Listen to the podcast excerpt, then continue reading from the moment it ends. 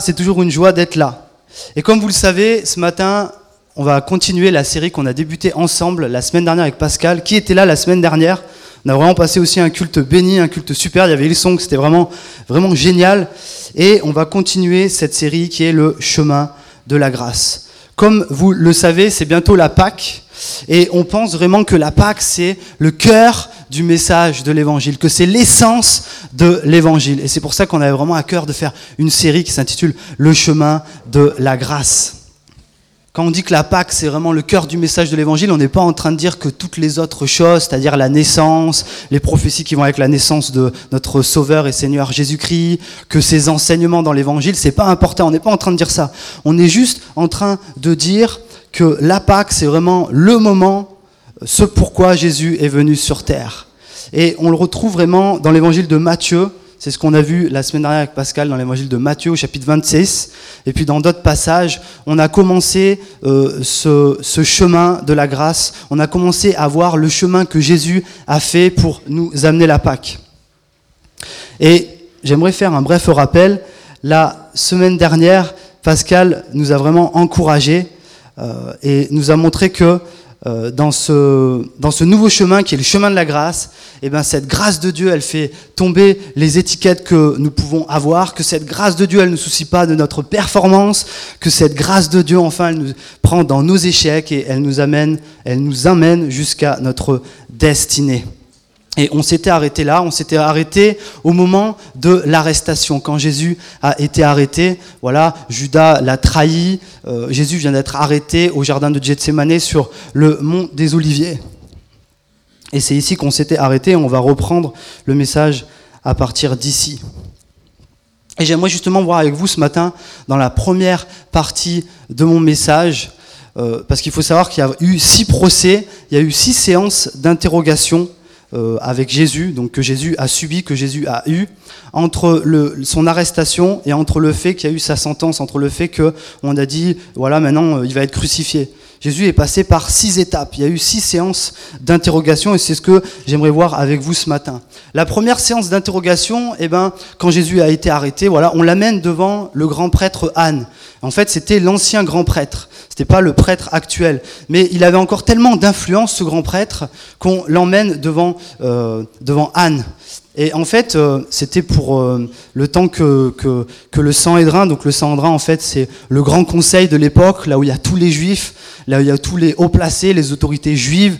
C'était le temps que ces 71 personnes se réunissent, on l'emmène devant Anne. Et il commence, Anne commence à l'interroger. Et en fait, Jésus n'est pas dupe, il voit de suite qu'il n'y a pas de chef d'accusation, qu'il n'y a pas, euh, qu'il y a vraiment rien du tout. Et du coup, voilà. Et en fait, il se passe pas grand chose. Et Anne le renvoie lié à Caïphe. Le temps que ça s'est passé avec Anne, et ben comme ça, Caïphe, il a eu le temps de se rassembler et il a eu le temps d'amener les, les 70 personnes avec lui. Et j'aimerais voir avec vous, donc ça, voilà, il y a eu un premier procès, c'était avec Anne, et j'aimerais voir avec vous et me pencher plus particulièrement sur le deuxième procès que Jésus a subi. Et on trouve ce texte dans Matthieu, au chapitre 26, à partir du verset 59, et je lirai jusqu'au verset 68. Matthieu, chapitre 26, verset 59, jusqu'au verset 68, et ça sera la première partie de mon message ce matin. Les principaux sacrificateurs et tout le Sanhédrin, donc ces 71 une personnes, les autorités juives, cherchaient quelques faux témoignages contre Jésus, suffisants pour le faire mourir. Mais n'en trouvèrent point, quoique plusieurs faux témoins se soient présentés. Enfin, il en vint deux qui dirent Celui-ci a dit Je puis détruire le temple de Dieu et le rebâtir en trois jours. Le souverain sacrificateur se leva, donc Caïphe, et lui dit Ne réponds-tu rien? Qu'est-ce que ces hommes déposent contre toi? Jésus garda le silence. Et le souverain sacrificateur, prenant parole, lui dit, Je t'adjure par le Dieu vivant de nous dire si tu es le Christ, le Fils de Dieu. Jésus lui répondit, Tu l'as dit. De plus, je vous le déclare, vous verrez désormais le Fils de l'homme assis à la droite de la puissance de Dieu et venant sur les nuées du ciel. Alors le grand prêtre ou le grand souverain sacrificateur, c'est pareil, déchira ses vêtements en disant, Il a blasphémé, qu'avons-nous encore besoin de témoins? Voici, vous venez d'entendre son blasphème. Qu'est-ce que vous dites? Que vous ensemble? Ils répondirent, il mérite la mort. Là-dessus, le crachèrent au visage, ils lui donnèrent des coups de poing et des soufflets, c'est-à-dire des, des tartes, des gifles. Christ, prophétise, dis-nous qui t'a frappé. Moi, je trouve que ce passage, il est poignant. Chaque fois que je le lis, ça me saisit. Ici, alors qu'on est en train d'accuser Jésus, en tout cas de trouver toutes sortes de fausses accusations envers lui, Jésus, lui, vous avez remarqué, il garde le silence. Vous avez remarqué, Jésus, avec Jésus, il parle toujours au bon moment. Il parle jamais quand il faut pas parler. Quand il faut parler, quand il faut dire une phrase précise, il la dira. Mais sinon, il nous est dit, Jésus garda le silence. J'imagine la scène, j'imagine, j'imagine le chahut, j'imagine, j'imagine tous ces gens, oh mais euh, qui, qui essayent de trouver de toutes sortes d'accusations. Oh, mais il a fait ça. Euh, ouais, puis il a fait ça. Puis il a dit qu'il détruirait le temple et en trois jours, il a dit qu'il le rebâtirait. Et il nous est dit dans d'autres évangiles, dans d'autres textes, que même leurs témoignages, leurs faux témoignages, parce que c'est des faux témoignages, ne concordaient pas. Ils n'allaient pas les uns avec les autres. Et j'imagine ce brouhaha et, tout ça. Et Jésus, il était là et il gardait le silence. Chaque fois, Jésus, il parle au bon moment. Et là, il y a Caïphe, il y a le grand prêtre qui vient et qui lui pose la question. Et j'ai envie de dire, c'est une question qui va être déterminante. C'est une question euh, vraiment importante. Et je pose cette question qui est au verset 63, il lui dit, je t'adjure par le Dieu vivant de nous dire si tu es le Christ, le Fils de Dieu. Et la réponse de Jésus va être très claire et limpide. Tu le dis. Dans un autre évangile, il est même dit que Jésus répond par Je le suis. Jésus est clairement en train de répondre que oui, il est le Fils de Dieu, que oui, il est le Messie. Et ça, sa réponse, elle est d'une importance cruciale, mes frères et sœurs, parce qu'elle va déterminer le chemin que Jésus est en train de prendre pour nous aujourd'hui. Alors que pour les prêtres, sa réponse est un blasphème et qu'il mérite la mort, pour Jésus, sa réponse est la vérité et il accepte la mort. Et ça, c'est toute la différence. Sa réponse est la vérité et il accepte la mort. Il est simplement en train de répondre euh, à qui il est. Et vous savez, cette semaine, quand je cherchais, il y a un truc qui m'a vraiment frappé, c'est que tous les interrogatoires, donc j'ai parlé de six interrogatoires, on va pas pouvoir tous les voir en profondeur ce matin. Là, c'était le deuxième. Le premier, c'est devant Anne, si vous voulez noter. Le deuxième, c'est devant Caïphe. Et là, on est toujours euh, le soir, euh, c'est après son arrestation, c'est toujours la nuit. Euh, Anne, c'était à peu près le soir assez tard. Et puis Caïphe, ce deuxième interrogatoire, c'était minuit. Et le troisième, il va se passer le matin. Pourquoi il faut un troisième interrogatoire le matin?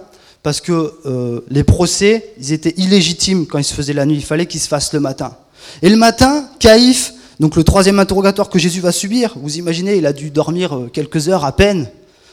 Le troisième interrogatoire qui est institué par le Saint-Hédrin, par ces 71 personnes, par Caïphe, il lui pose la même question. Il lui demande de bon matin, tu es donc le Fils de Dieu? Au cas où si Jésus il avait changé euh, dans la nuit. Et il répond par la même réponse. Vous le dites je le suis.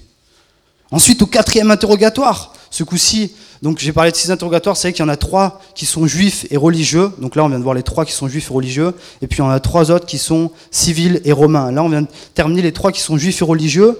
Et une fois que tous les juifs, que tout ce conseil, que tout ce Sanhédrin s'est concerté, ils se sont dit, c'est bon, ok, on, on, a notre accusation, il se prétend le Fils de Dieu, c'est un blasphème, c'est bon, on peut l'amener devant Pilate. Et ça, c'est le quatrième interrogatoire. Il l'emmène devant Pilate. Et j'ai lu au Matthieu 27, 11, puis là, lui pose la question, celle qui pose autant de troubles chez les Juifs de l'époque. Es-tu le roi des Juifs?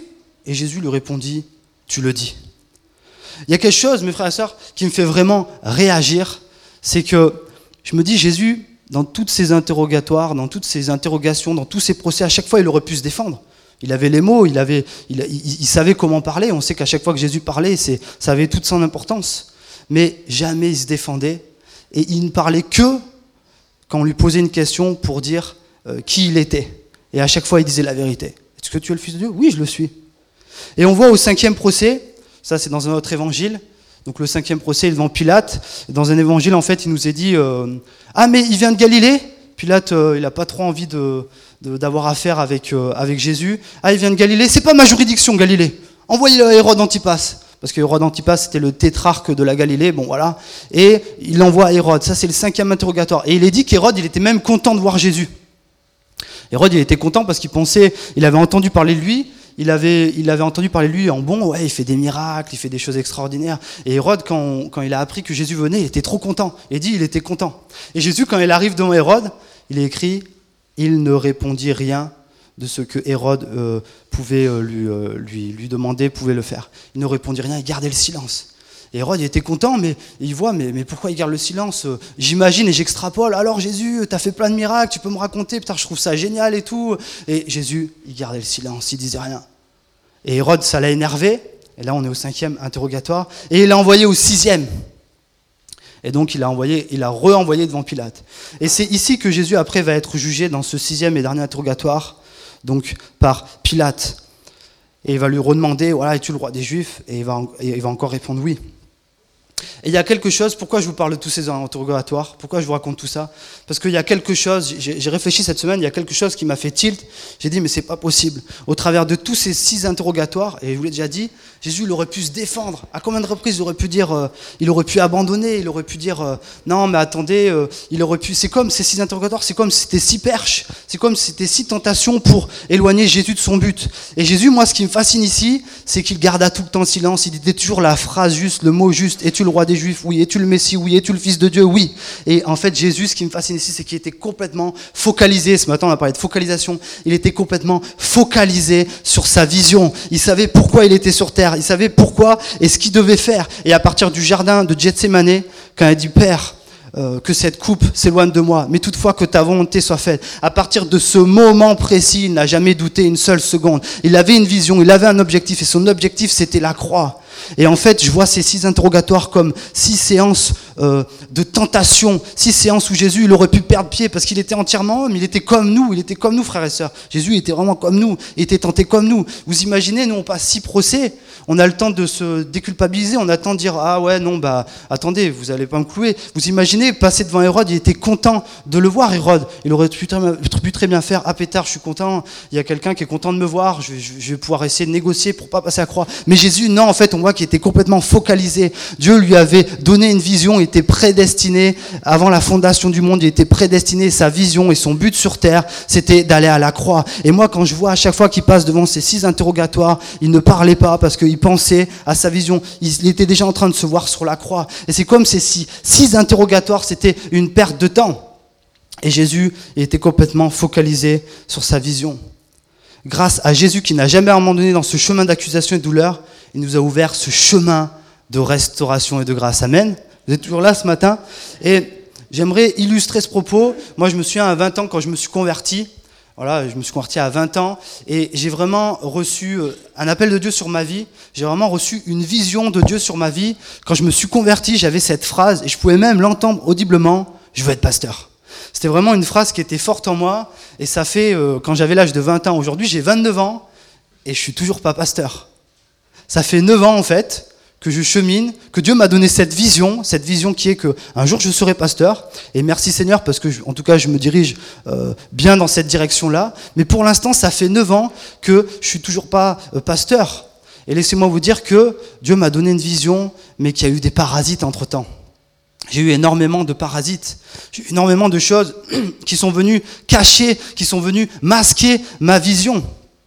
Et je, peux même vous dire que peut-être peut-être j'aurais pu devenir pasteur avant euh, l'âge de mes 29 ans que j'ai aujourd'hui. Tout ça pourquoi? Parce que j'ai eu des parasites et je me suis laissé euh, détourner de la vision. J'avais cette vision, je veux devenir pasteur, et, je me laissais détourner. Ah, peut-être qu'on va essayer là, peut-être que c'est pas le chemin que, que, Dieu m'a vraiment donné. Ah, peut-être qu'on va aller là, peut-être que c'est pas le chemin que Dieu m'a vraiment donné. Et j'ai envie de te dire, ouais, j'ai eu des ânes, j'ai eu des caïfs, j'ai eu des Pilates, j'ai eu des Hérodes, et je me suis laissé détourner par ces accusations. Mais non, Olivier, t'es, pas fait pour avoir cette, cette vision, t'es pas fait pour, pour être pasteur. Et je me souviens même qu'à un moment donné, il n'y a pas si longtemps de ça, quand j'ai, remarqué, j'ai vu tout ce que le ministère impliquait, en tout cas spirituellement, j'ai, vu tout, tout ce que ça impliquait, et un, soir, et, je vous le dis vraiment, un soir, j'allais pas bien, j'avais une petite déprime, et ma, famille me ment, parce que toute ma famille est dans le sud, et, j'étais là, et je me souviens, je parlais avec ma femme, et je disais, mais, vraiment, tu vois, franchement, c'est dur. Et puis, et puis je parlais, puis je me plaignais. Vous savez, nous les Français, on se plaint, on se plaint souvent, hein, c'est notre défaut. Et moi, je suis très français, je peux vous dire que je suis très très français, je me plains souvent. C'est vraiment le défaut, il faut que je m'améliore sur ça. Et j'étais là, c'était un soir, j'étais déprimé, je disais à ma femme, mais franchement, là, j'en peux plus, puis j'en ai marre. Et, à un moment, je me souviens même, je lui ai dit, je veux plus devenir pasteur. Et je me souviens que ma femme, elle m'a dit, elle m'a fait, tu te rends compte de ce que tu es en train de dire? Tu te rends compte de ce que tu es en train de dire? Et moi, j'étais là, elle m'a repris comme ça, et j'étais là, ah ouais, purée, mais c'est vrai, elle a raison. Et, j'ai eu un moment où, j'ai abandonné en quelque sorte. Et, dans nos vies, des fois, Dieu, laisse-moi te dire ce matin, Dieu t'a donné une vision peut-être. Et peut-être que tu as abandonné, peut-être que tu t'es laissé euh, toucher, tu t'es laissé toucher par tous ces parasites, par toutes ces choses qui peuvent t'empêcher d'atteindre cette vision. Et laisse-moi te dire, heureusement ce matin, qu'il y en a un qui s'est pas laissé décourager par tous ces parasites. Heureusement ce matin, qu'il y en a un, malgré ses six procès, il n'a pas abandonné. Heureusement ce matin, il y en a un, il est resté focalisé. Heureusement ce matin, il y en a un, il a dit, il faut que j'aille jusqu'au bout. Et grâce à ça, aujourd'hui, on a le plus beau des cadeaux que la terre ait porté. La croix, Jésus-Christ, il est allé jusqu'à la croix, il est allé jusqu'à son accomplissement parce qu'il a gardé la vision que Dieu lui avait donnée. À tout moment, il aurait pu abandonner. À tout moment, il aurait pu se défendre de ses détracteurs. À tout moment, il aurait pu me dire abandonner. Non, mais, c'est, je, veux pas, c'est bon, je veux pas aller à la croix. Mais il n'a pas abandonné parce qu'il est resté focalisé, parce que Dieu lui avait donné une vision et qu'il est resté focalisé sur sa vision. Et j'aimerais vraiment euh, t'encourager ce matin à te dire que peut-être le Seigneur t'a donné une vision il y a quelques années de ça, mais te laisse pas décourager. Parce que le diable, il va faire qu'une seule chose, il va vouloir t'enlever cette vision. Il va vouloir faire qu'une seule chose, le monde et le diable, ils vont vouloir faire qu'une seule chose, ils vont dire non, c'est un mirage, c'est faux, il n'y a pas de vision, laisse tomber. Le monde, c'est des ânes, c'est des caïfs, c'est des pilates, c'est des hérodes. Le monde, il veut t'empêcher d'accomplir ce pourquoi tu es sur terre. Et laisse-moi dire, et ce matin, c'est mon premier point que j'aimerais voir avec toi, c'est que la grâce de Dieu, elle te donne une vision et sois-en sûr. Peut-être que tu t'as pas reçu vraiment un appel particulier, mais la grâce de Dieu, elle a transformé ta vie, elle a changé ta vie et elle te donne une vision ce matin. Et moi, je veux vraiment t'encourager à ne pas laisser les ruses du diable, à ne pas laisser ce monde empiéter sur ta vision. Tu sais, le monde, il n'a pas du tout la même vision que nous, chrétiens, que nous, enfants de Dieu, on peut avoir. Nous, on a une vision de grâce. On voit Jésus. Notre vision, elle est tout le temps filtrée à travers la croix. À, chaque fois, on revient, et c'est notre vie chrétienne, on revient sur le crucifiement. On revient sur cette Pâque. Et merci Seigneur, parce que Jésus, il n'a pas abandonné. Et on est là, on regarde. Et Dieu nous donne une vision. Et on essaye d'aller jusqu'au bout. Et quoi qu'il en soit, notre vision, ça sera l'éternité un jour.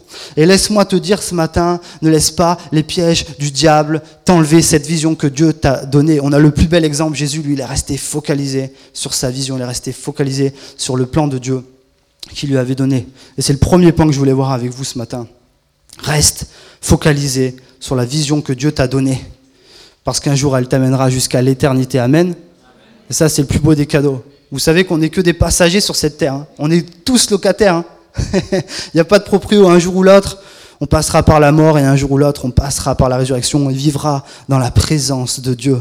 Et ce matin, on a pu goûter un peu de cette présence. Ça donne vraiment envie. Moi, j'ai vraiment envie de m'abandonner entièrement dans cette présence. Amen.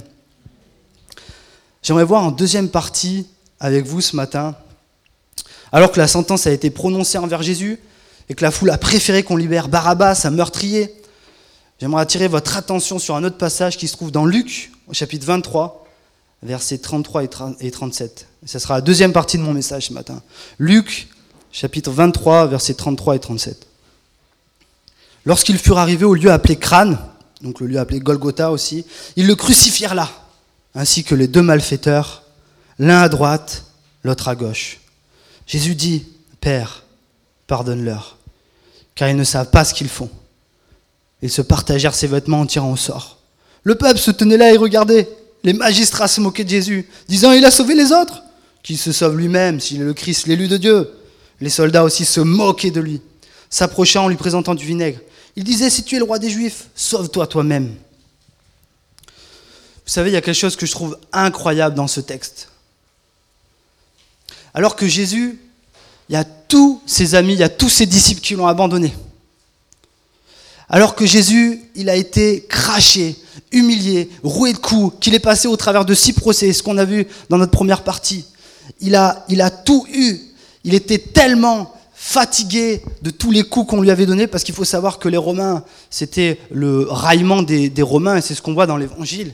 Ils l'ont raillé, ils lui ont enfoncé une, une couronne d'épines, comme ça, ils l'ont enfoncé sur son crâne, et, ils se moquaient de lui, ils disaient alors t'es le roi, et ils lui donnaient un faux cèpe comme ça, ils se moquaient de lui, ils le crachaient dessus, et ensuite ils l'ont frappé, ils l'ont roué de verge. Vous savez, à l'époque des Romains, c'était des bâtons où on mettait euh, des, sortes de plein de petits fouets comme ça, et on mettait du verre, on mettait des choses comme ça, et on fouettait comme ça. Et des fois, ils, flagellaient tellement fort et donnaient tellement de coups que les personnes, elles étaient mortes avant qu'elles aillent à la croix. Et Jésus, il a tellement eu de coups, Il a tellement subi de coups qu'il n'a même pas réussi à porter sa croix.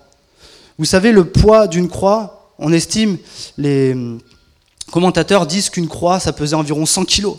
Déjà, 100 kilos, c'est dur, vous vous en rendez compte. Mais porter 100 kilos en ayant été flageolé avant, sur le dos, c'est juste pas possible. Et vous connaissez l'histoire, il y a Simon de Sirène qui va aider à porter sa croix. Alors que Jésus, il a subi tout ça. Il a vraiment subi, mais tout, tout le monde l'a abandonné. Tout le monde le crachait. Il est même dit, on se moquait de lui, on se moquait de lui. Moi, à chaque fois que je lis ce passage, ça me saisit. Et ensuite, on ouvre ses bras et paf, on plante un premier coup, un deuxième, un troisième. On est en train de le crucifier comme un brigand, comme un voleur. Il n'avait rien fait, il était innocent. On lève la croix. Et une des premières des sept paroles que Christ dit sur la croix est une parole de grâce. Waouh Il dit Père, pardonne-leur, car ils ne savent pas ce qu'ils font. Père, pardonne-leur, car ils ne savent pas ce qu'ils font.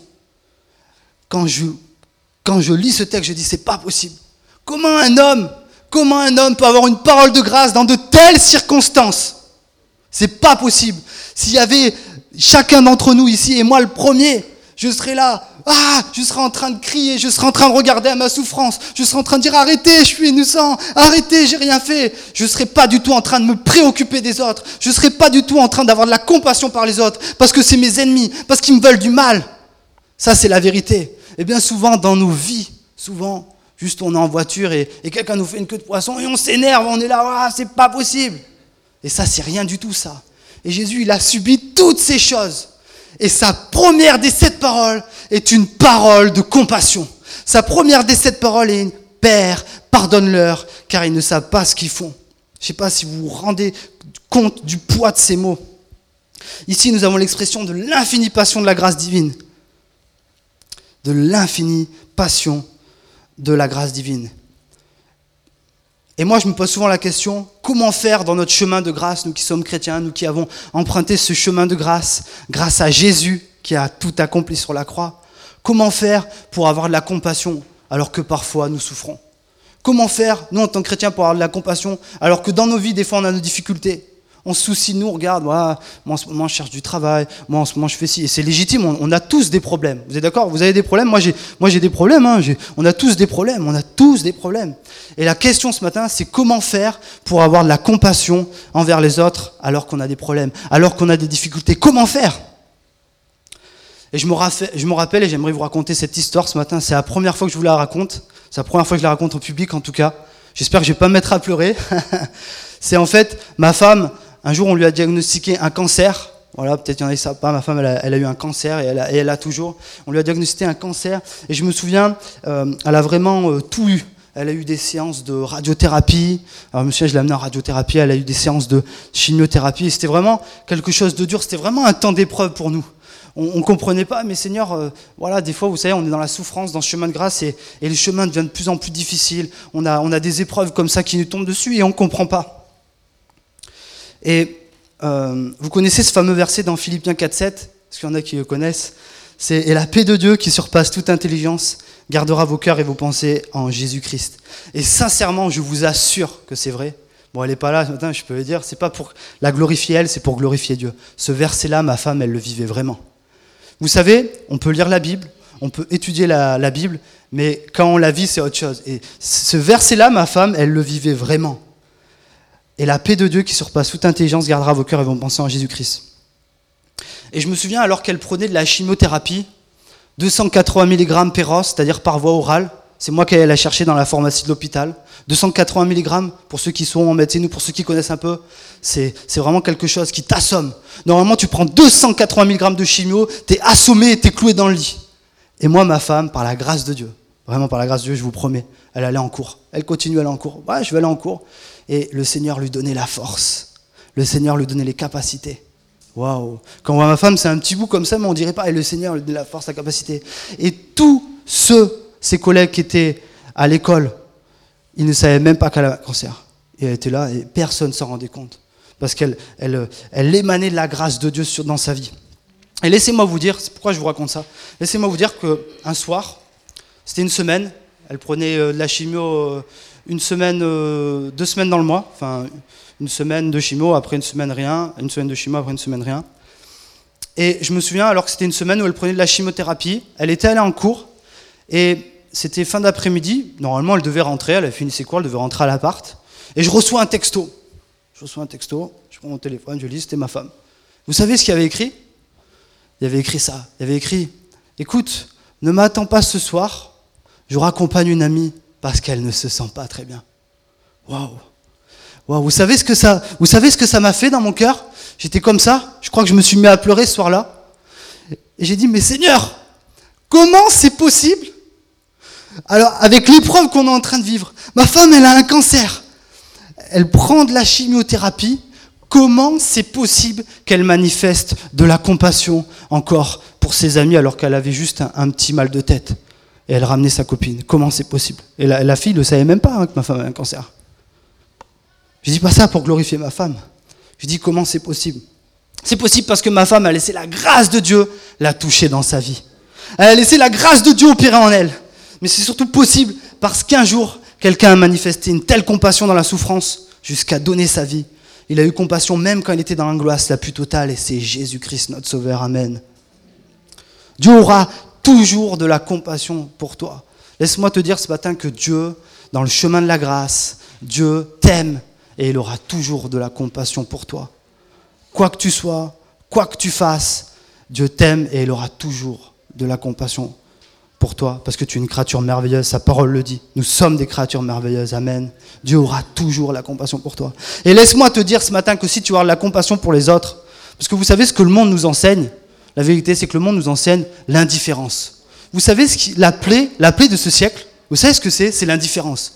On voit des gens qui sont en train de crever, on voit des choses qui se passent, et on est complètement indifférent. Est-ce que la grâce de Dieu, quand tu laisses la grâce de Dieu te toucher dans ta vie, eh bien laisse-moi te dire que c'est cette grâce de Dieu qui va te donner la compassion. Et c'est le deuxième point que je voulais avoir avec vous ce matin. La grâce de Dieu, c'est elle qui te donne de la compassion. Amen. La grâce de Dieu, c'est elle qui fait en sorte que tu, tu, pas cette indifférence. Pourquoi? Parce qu'un jour, il y en a un qui a manifesté la plus grande compassion sur la croix. Et c'est notre Sauveur et Seigneur et Maître Jésus-Christ. Alléluia. Alléluia. Qu'est-ce que c'est bon? Qu'est-ce que c'est bon? De savoir que Dieu nous aime, de savoir qu'il a tellement de compassion pour nous, et de savoir qu'aussi à notre tour, on peut manifester une telle compassion. Alléluia. J'aimerais voir avec vous le dernier point ce matin.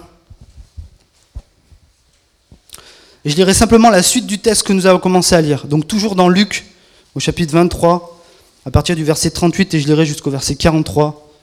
Luc 23, verset 38 jusqu'au verset 43. Il y avait au-dessus de lui cette inscription Celui-ci est le roi des Juifs.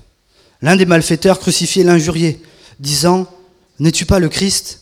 Sauve-toi toi-même et sauve-nous. Mais l'autre le reprenait et disait Ne crains-tu pas Dieu, toi qui subis la même condamnation? Pour nous, c'est justice, car nous recevons, ce qu'on mérite, ce qu'on méritait nos crimes. Mais celui-ci n'a rien fait de mal. Et il dit à Jésus Souviens-toi de moi quand tu viendras dans ton règne. Et Jésus lui répondit, je te le dis en vérité, aujourd'hui, tu seras avec moi dans le paradis. Amen. C'est la deuxième parole que Christ dit sur la croix. Sa première, c'est une parole de compassion. Et là, sa deuxième parole, c'est une parole pleine de grâce, qui est destinée à l'un des larrons qui était à côté de lui. Je te le dis en vérité, aujourd'hui, tu seras avec moi dans le paradis. Mais quelle magnifique promesse Jésus fait à cet homme. Mais il y a un élément qui semble intéressant de souligner quand on regarde euh, ce passage-là dans les autres évangiles. Vous connaissez l'histoire, voilà, il y a deux brigands qui, un à sa droite, un à sa gauche, et Jésus est au milieu, crucifié. Et puis là, on vient de lire le texte, il y en a un qui, qui est gracié par Jésus. Mais il y a quelque chose dans les autres évangiles qui me semble intéressant de relever. Il est dit dans l'évangile de Matthieu, au chapitre 27, verset 44. Matthieu chapitre 27, verset 44. Les brigands, les brigands, le pluriel les brigands, crucifiés avec lui, l'insultaient de la même manière. C'est-à-dire que ce même brigand qui a été gracié par Jésus, c'est celui aussi qui a dit, il a sauvé les autres et ne peut pas sauver lui-même. s'il est roi d'Israël, d'Israël qu'il descende de la croix, et nous croirons en lui. Ce même brigand qui a été gracié par Jésus, c'est celui qui a dit, il s'est confié en Dieu, que Dieu le délivre maintenant s'il l'aime. Car il a dit, je suis fils de Dieu. Et ce même brigand qui a été gracié par Dieu, il a dit aussi, n'es-tu pas le Christ? Sauve-toi toi-même et sauve-nous. Et la question qu'on va se poser ce matin, mais c'est que s'est-il passé? Que s'est-il passé pour qu'un homme qui est criminel et rebelle, pour qu'un homme qui n'a ni foi ni loi, pour qu'un homme qui est de la même stature que Barabbas, un truand, un voleur, c'est certainement un meurtrier, parce qu'on crucifiait euh, pas pour rien, on crucifiait, c'était des meurtriers. Que s'est-il passé pour qu'il y ait un tel changement d'attitude et que de la moquerie à la raillerie, il change du tout au tout et qu'il rentre dans une attitude de profond respect. Que s'est-il passé? En fait, la vérité ici, c'est que pendant que les heures passaient, et ça c'est ce que les commentateurs disent en tout cas, pendant que les heures passaient, la conscience de ce brigand commençait à être tourmentée. Alors qu'il s'est moqué, comme l'autre brigand au début, comme ça, il se moquait. Et les heures passaient, certainement il devait souffrir le martyr, comme l'a dit Didier ce matin, quand on est sur la croix, il faut savoir que on meurt généralement de suffoquement, d'étouffement, parce qu'en fait on n'arrive plus à se tenir sur le poids de nos jambes, et du coup le diaphragme il remonte et on peut plus respirer. C'est ça la vérité. Et certainement que, que ce brigand était là en train de suffoquer, en train de souffrir. Les heures commencent à tourner. Et en fait la vérité, c'est qu'il a commencé à regarder Jésus. Ce pourquoi il a commencé à voir qui était Jésus et qui il était en train, et ce qu'il était en train d'accomplir sur la croix. Il a commencé à être touché et transformé par la grâce de Dieu. En fait, il a reconnu sa culpabilité, il a reconnu qu'il méritait d'être sur la croix pour ses crimes, mais par-dessus tout, il a reconnu l'innocence de Jésus et le fait qu'il était roi, et ça, ça change tout. En fait, son regard a changé, il a commencé à voir Jésus, il a commencé à dire, mais, mais celui-là, celui-là, il est innocent, celui-là. Celui-là, il n'a rien fait. Et là, il y a quelque chose qui se passe parce qu'il ne dit rien à part les sept paroles sur la croix, il dit rien. Et il est là et, il a commencé à voir Jésus d'un autre regard, d'une autre façon. Il a commencé à être touché par la grâce de Dieu. Et moi, ma question est simple ce matin. Est-ce que toi, tu as vraiment reconnu qui était Jésus dans ta vie? Est-ce que toi, tu as vraiment vu, comme ce larron, comme ce brigand, qui était Jésus? Est-ce que tu as vraiment vu que Jésus, c'est celui qui peut venir transformer ta vie? C'est celui qui peut changer ton cœur. C'est celui qui peut changer ta manière de penser. Et si tel est le cas, laisse-moi te dire que Dieu, il a déjà commencé une œuvre en toi. Il a déjà commencé une œuvre de transformation. Et ça, c'est mon troisième point que j'aimerais voir avec vous ce matin. La grâce de Dieu, c'est notre transformation. Quand on a commencé à regarder à vraiment qui était Jésus, quand on a commencé à vraiment euh, euh, être dans une action de repentance, quand on a commencé à se dire, Ouais, mais vraiment, je reconnais ce que Jésus a fait. Je reconnais qu'il, a été innocent sur la croix. Je reconnais qu'il est vraiment roi. Et je reconnais que moi, comme ce larron, comme ce brigand, je méritais la mort. Chaque personne qui est ici, et inclus moi, on méritait tous la mort. Mais quand on a commencé à regarder vraiment qui était Jésus, quand on a commencé à voir cette grâce de Dieu qui nous transforme. Laisse-moi te dire ce matin que la grâce de Dieu, elle transforme ta vie ce matin. Elle continue à opérer quelque chose. Et moi, ce matin, j'aimerais t'encourager à que tu puisses vraiment te laisser transformer par cette grâce. Laisse-toi transformer par cette grâce. Et Jérémy, si tu peux venir, s'il te plaît, pendant que Jérémy va commencer à jouer, j'ai vraiment un cœur, vraiment un cœur de faire un appel ce matin. Alléluia. Pendant que je termine mon message, et voilà, je simplement récapituler les trois points. La, grâce de Dieu. Euh, la grâce de Dieu, elle nous donne une vision. La grâce de Dieu, elle nous donne de la compassion. Et la grâce de Dieu, c'est notre transformation. Et ce matin, je veux vraiment que tu puisses saisir ces paroles fortement dans ton cœur ce matin. Je veux vraiment ce matin que tu puisses saisir que oui, Dieu t'a donné une vision. Et ce matin, mon frère, ma soeur, je veux vraiment t'encourager, n'abandonne pas la vision que Dieu a mise dans ton cœur.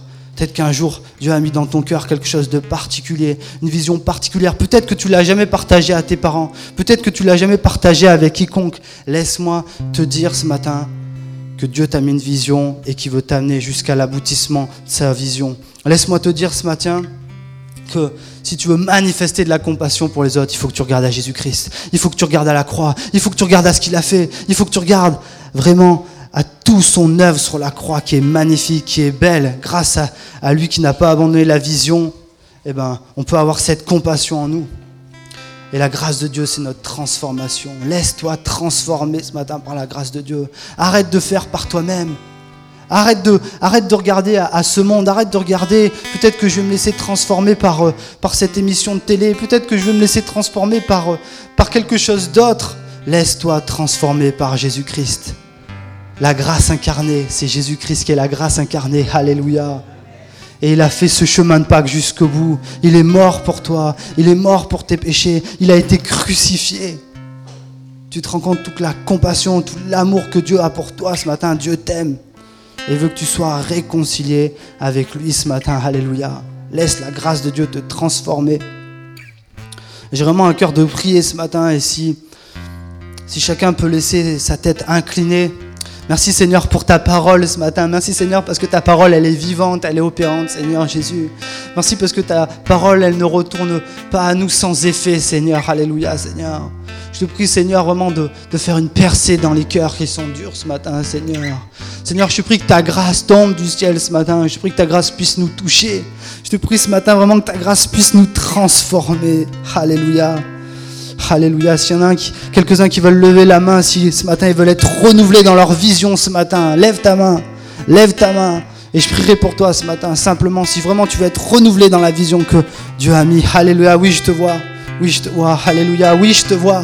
Alléluia, Seigneur Jésus. Oui, je te vois. Seigneur Jésus, je te prie pour chaque personne qui a levé la main, Seigneur. Et je te prie que tu renouvelles la vision que tu as mis dans son cœur. Peut-être qu'il y a eu des, Pilates, des Annes, des Caïphes qui sont venus, qui sont venus accuser. Et Seigneur, je te prie vraiment, Seigneur, que, que tu libères le plein potentiel chez chaque personne qui a levé la main ce matin. Que tu renouvelles cette vision, qu'elle soit fraîche comme qu'elle soit vraiment fraîche. Alléluia. S'il y en a quelques-uns qui veulent lever la main ce matin et qui, et qui, et qui voudraient, avoir plus de compassion ce matin, si frères et sœurs, si vraiment on voulait avoir plus de compassion pour les autres, vraiment je t'encourage à lever la main. Oui, je te vois. Alléluia, je te vois. Oui, je te vois. Oui, je te vois. Alléluia. Oui, je te vois. Seigneur, tu vois, oui, je te vois, alléluia. Tu vois toutes les mains qui se sont levées, Seigneur Jésus. Oui, je te vois aussi, je te vois. Tu vois toutes les mains ce matin qui sont levées, Seigneur. Parce que Seigneur, on est en admiration devant toute la compassion que tu as manifestée sur la croix. Cette première parole, cette première parole pleine de compassion. Cette première parole où tu dis, Père, pardonne-leur car ils ne savent pas ce qu'ils font. Et Seigneur, je te prie pour toutes les mains qui ont été levées. Je te prie que tu chasses l'indifférence que ce monde a mis dans le cœur. Je te prie, Seigneur, que tu fasses couler ton amour, que tu fasses couler ta compassion, Seigneur. Parce que Seigneur, sans toi, on ne peut pas s'en tirer. Sans toi, Seigneur, on ne peut pas être rempli de compassion. Quand, dans nos chemins, on, a des difficultés, sans toi, Seigneur, on ne peut vraiment pas avoir de la compassion pour les autres. Aide-nous à ne pas regarder tout le temps sur nous-mêmes. Aide-nous à pas être égoïste, à pas être égocentrique. Parce que c'est ce qu'on est, Seigneur, ce matin. Et je te prie, Seigneur, ce matin, que tu nous aides à avoir de la compassion. Que tu nous aides à penser aux autres ce matin. Seigneur, sans ta grâce, c'est impossible. Mais vu que tu as tout accompli sur la croix, Seigneur, tout est possible. Alléluia, Seigneur Jésus.